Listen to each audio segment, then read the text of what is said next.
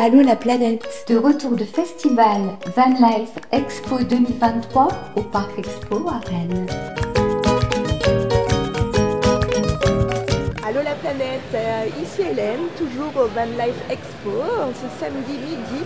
Euh, je viens d'assister à la conférence de Nomad Worlds et je suis avec Greg qui a raconté ses expériences de 13 années de voyage.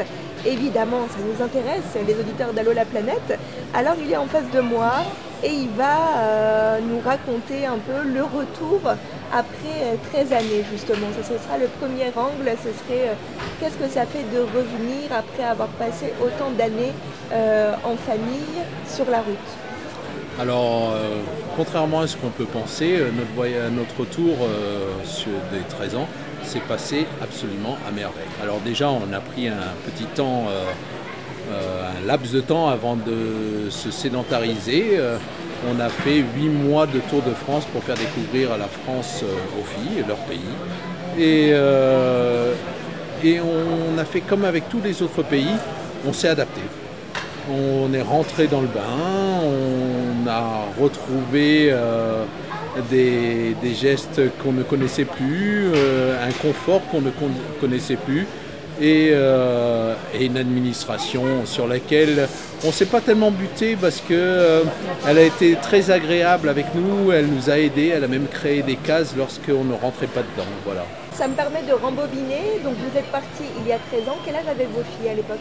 Alors lorsqu'on est parti, elles avaient 6 et 8 ans. 6 et 8 ans et Internet était assez, pas à ses débuts, mais c'était pas les réseaux à outrance comme maintenant. Il n'y avait pas de réseau, il n'y avait pas Facebook. Euh, euh, il n'y avait pas de téléphonie mobile, euh, ou alors si c'était les débuts, les Nokia éclapés, mais on n'avait pas tout ça. Et elles étaient jeunes, elles ne se rappelaient même pas de la France. Quelles ont été vos premières destinations? Alors la première destination, c'était celle qu'on voulait faire, c'était l'Australie. On y était, parti juste pour un an, on n'avait jamais eu l'idée de rester 13 ans sur les routes. Euh, et, le voyage est parti de fil en aiguille, euh, d'une destination à l'autre, sans rien préparer en fait. On est allé euh, logiquement pour revenir vers la France, mais pas par avion, par la route, et ça nous a pris 13 ans. Point de départ, l'Australie. Comment vous identifiez justement l'envie d'aller en Australie, de prendre la route, et le moment où vraiment on se décide à le faire? Est-ce que vous arrivez à identifier ce déclic? Alors oui, oui. Euh, bon, mon père était allé en Australie, il était de Calédonie, il nous envoyait beaucoup de photos. Euh, c'est un pays qui faisait envie, une faune qui est incroyable, qui est unique, euh, des paysages absolument magnifiques, des déserts, c'est très peu peuplé, 20 millions d'habitants pour 12 fois la surface de la France. Ça nous faisait envie, il a fallu 10 ans à, il a fallu que je prenne 10 ans pour décider mon épouse à, partir. puis on, est parti et, le déclencheur réel, euh, c'est lorsque j'ai quitté l'armée, que j'allais en reconversion à Lyon. Et, euh, là, il y a eu des émeutes. Il y a eu des émeutes, les voitures brûlées. Euh, on s'est dit non, on ne peut pas faire vivre ça à nos enfants, il faut qu'on vive aux choses, on ne peut pas leur faire subir ça et on est parti. Voilà le fait de vivre avec les enfants sur la route, euh, d'avoir aussi, euh, vous le disiez tout à l'heure hein, dans la conférence, euh, les cours au départ via le CNED et puis ensuite enlever, vous ne rester que sur les fondamentaux et les élever dans des univers très très différents. Qu'est-ce que ça apporte finalement? Alors il y, a qu'est-ce que ça apporte? Ça apporte à ce qu'elle se, elle soit pas autodidacte mais qu'elle s'autogère.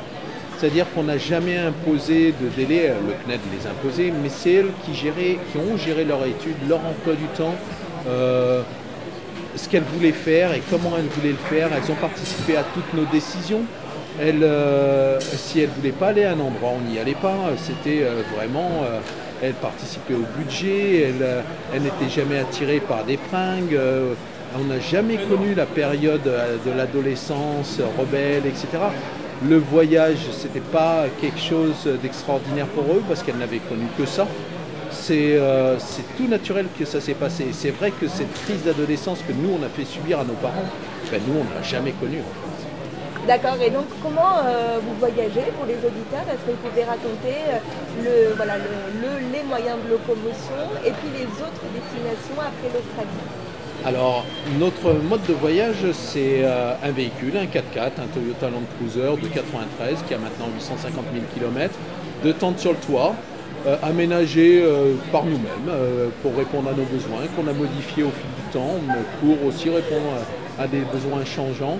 Euh, on a aussi eu une petite aparté à pied, et quand je dis à pied, c'était avec 7 sur le dos, tente tunnel, euh, matelas, matelas mousse, euh, réchaud, et on a été un an autonome en Indonésie et Bornéo pour pouvoir économiser et faire revenir notre véhicule sur le conteneur asiatique qu'on a visité ensuite, qu'on a prolongé sur l'Inde et le sous-continent indien le Moyen-Orient et on a fait le tour de l'Afrique avant de rentrer euh, en Europe par l'Espagne.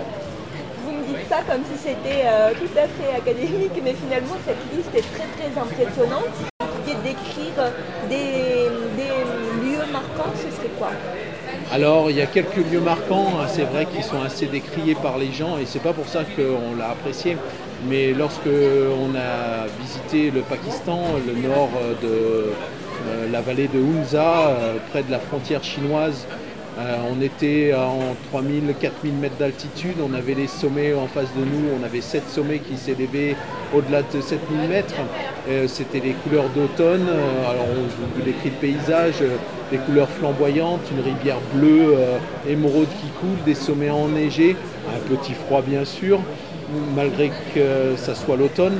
Et c'est des images qui restent à, jamais euh, gravé dans nos mémoires. Hein. Euh, d'ailleurs, euh, les filles, une de nos filles, c'est son pays, un de ses pays préférés, le Pakistan. Comme quoi, il n'y a pas à avoir de barrière humaine. il y a du bon et du beau et du magnifique partout. Et pour les langues, comment vous faites? Alors les langues, j'étais déjà bilingue, moi, les filles le sont devenues, l'Australie au départ, la Nouvelle-Zélande ensuite, elles sont bilingues parfaites. Euh, d'ailleurs, il y en a une qui a passé euh, son TOEIC, elle est traductrice euh, franco-anglais. moi, j'ai appris le malais et l'indonésien lorsque l'on marchait pendant un an sur l'Indonésie, à, parler avec les locaux. Après, on a, appris les, basiques de chaque pays et puis on a abandonné en Inde lorsqu'on a découvert qu'il y avait 13 langues et ça commençait à faire beaucoup. mais avec l'anglais et le français, on s'est toujours débrouillé. Ma fille a bossé le chinois avec le CNED. On a commencé à bosser l'arabe, mais c'est une, euh, langue euh, gutturale, trop, trop compliquée. Euh, j'aimerais bien m'y remettre. Et là, on bosse l'espagnol pour l'Amérique du Sud, en fait. D'accord, c'est la prochaine destination, l'Amérique du Sud? Alors, la prochaine destination, c'est notre projet avec mon épouse et moi, plus avec les filles, elles sont assez grandes, elles s'installent et elles font leur voyage par elles-mêmes. Normalement, elles, aimeraient bien aller en fourgon, un peu plus luxe que ce qu'on avait. Euh, pour nous, c'est l'Europe 5 ans, les Amériques du Nord, euh, donc Mexique inclus, donc centrale pendant 5 ans et le Sud 5 ans, ça nous fait encore 15 ans de voyage, normalement non-stop aussi. Et donc quel programme? Voilà, il faut visiter le monde euh, avant, avant qu'il se passe quelque chose, je sais pas. Moi j'ai envie de voir le monde avant qu'il bouge de trop. Et il y a tellement de choses à voir. Et j'ai même proposé à ma femme, lorsqu'on aura fini l'été, on ira sur les océans, on trouvera un petit bateau. Mais là, elle n'est pas encore très chaude, mais il me reste 15 ans pour la décider. Ah, c'est vrai qu'il y avait eu euh, le temps de latence euh, avant de commencer le voyage, et donc là, vous allez être encore persistant concernant les océans. Voilà, oui, on s'était offert, enfin, on, nous avait offert 10 jours de voile sur le lagon calédonien avec un catamaran. Euh, et ça lui avait bien plu, mais de là à traverser les océans, on a discuté avec pas mal de voileux. Et moi, c'est à la voile et pas autre chose. Donc, euh, ah, il faut la décider. Il faudra peut-être 15 ans, mais je suis sûr qu'elle sera partante à un moment ou à un autre. Pour vous, le voyage, vous avez tant voyagé, vous l'associez à quelle autre notion proche? Alors, moi, c'est vrai que j'ai connu que ça. À, l'âge de deux mois, je débarquais en Afrique avec mes parents, on y restait 18 ans. J'ai fait 15 ans d'armée où j'ai toujours voyagé. J'ai quitté l'armée, on est parti en tour du monde avec ma famille. Du coup, euh, j'ai pas beaucoup connu la France, à part avec l'armée euh, lorsqu'on faisait des manœuvres. Mais euh, pour moi, le voyage est dans le sens et dans celui de mon père. où il a commencé à voyager en Algérie et il n'a jamais arrêté. En fait, c'est familial. quoi. Et euh, qu'est-ce que c'est pour moi? Eh ben, C'est une normalité. Les souvenirs d'Afrique, euh, les souvenirs d'enfance, qu'est-ce que vous pouvez nous en dire? Alors l'Afrique pour moi, euh, alors je suis français mais l'Afrique c'est mon pays, mon pays de cœur. D'ailleurs euh, on dit toujours l'Afrique un jour, l'Afrique toujours. Et c'est comme ça que c'est en Afrique. Ça être ce qui est, euh, il y, a- du beau, du mauvais, euh, mais on peut discuter là-bas. Il n'y a plus de communication, il y a beaucoup de communication en Europe, mais sur les réseaux sociaux. En Afrique, c'est vraiment autre chose. C'est vraiment un pays extraordinaire en fait. Et enfin un pays, pardon, un continent avec une multitude de pays. J'en ai découvert beaucoup que je ne connaissais pas, et tous ont leurs particularités, tous ont, ont leurs coutumes, et, et, et un jour on y retournera, c'est sûr, c'est obligé. Vous avez évoqué l'Afrique, le Pakistan. Est-ce que, en termes de destination très très marquante, vous pourriez nous emmener encore ailleurs avec euh, vos descriptions euh, que c'est intéressant? Alors, on a beaucoup aimé, mes filles aussi, l'Iran. L'Iran qui est un pays où il y a énormément d'histoire, une histoire vue autrement que dans nos bouquins, racontée différemment par eux, euh, mais hyper intéressant, une architecture, absolument magnifique. Euh, c'est le berceau, on nous dit que l'Afrique est le berceau du monde, mais le berceau des civilisations, c'est euh, la Perse, c'est l'Iran. voilà. Et il y a une autre destination qu'on a adorée, c'est la Jordanie. La Jordanie, c'est pareil, c'est hyper culturel. Il y a des monuments à voir tous les jours. Euh, on- n'a pas passé une journée sans visiter un monument ou un site euh, euh, culturel ou un site protégé par l'UNESCO, comme le Wadi Rum. Ou, ce sont des pays encore peu touristiques, mais qui vont le devenir. Et c'est vraiment des, pays à voir avant qu'il y ait un tourisme de masse. Il y a toujours des choses extraordinaires à voir là-bas et des gens, alors, super accueillants. En Iran, tous les soirs, on était accueillis par des familles. Euh, en, en Jordanie, tous les jours, euh, les gens venaient à notre rencontre. Ce n'est pas comme quand on visite l'Europe. L'Europe, on la visite, nous, de notre côté, en visitant des magnifiques monuments. On a une histoire absolument euh, riche, peut-être une des plus riches, mais on est seul. On est avec un guide, on est seul. Là-bas, on est avec la population et on partage avec la population. Donc vraiment une proximité euh, qui est offerte. Tout à fait, c'est ça, c'est une proximité. Même l'Asie, hein, l'Asie, euh, la Malaisie, euh, euh, peut-être moins le Cambodge ou le Laos, mais la Malaisie, la Thaïlande, c'est des pays, même s'ils sont hyper touristiques comme la Thaïlande, ce sont quand même des pays où il y a du contact, il y a de la chaleur il y a de l'humain. Euh, alors nous, on fait aucun hôtel, hein, on ne fait euh, euh, pas de camping, rien. Donc c'est vraiment avec la population, dans les marchés, etc. Et il y a toujours du contact.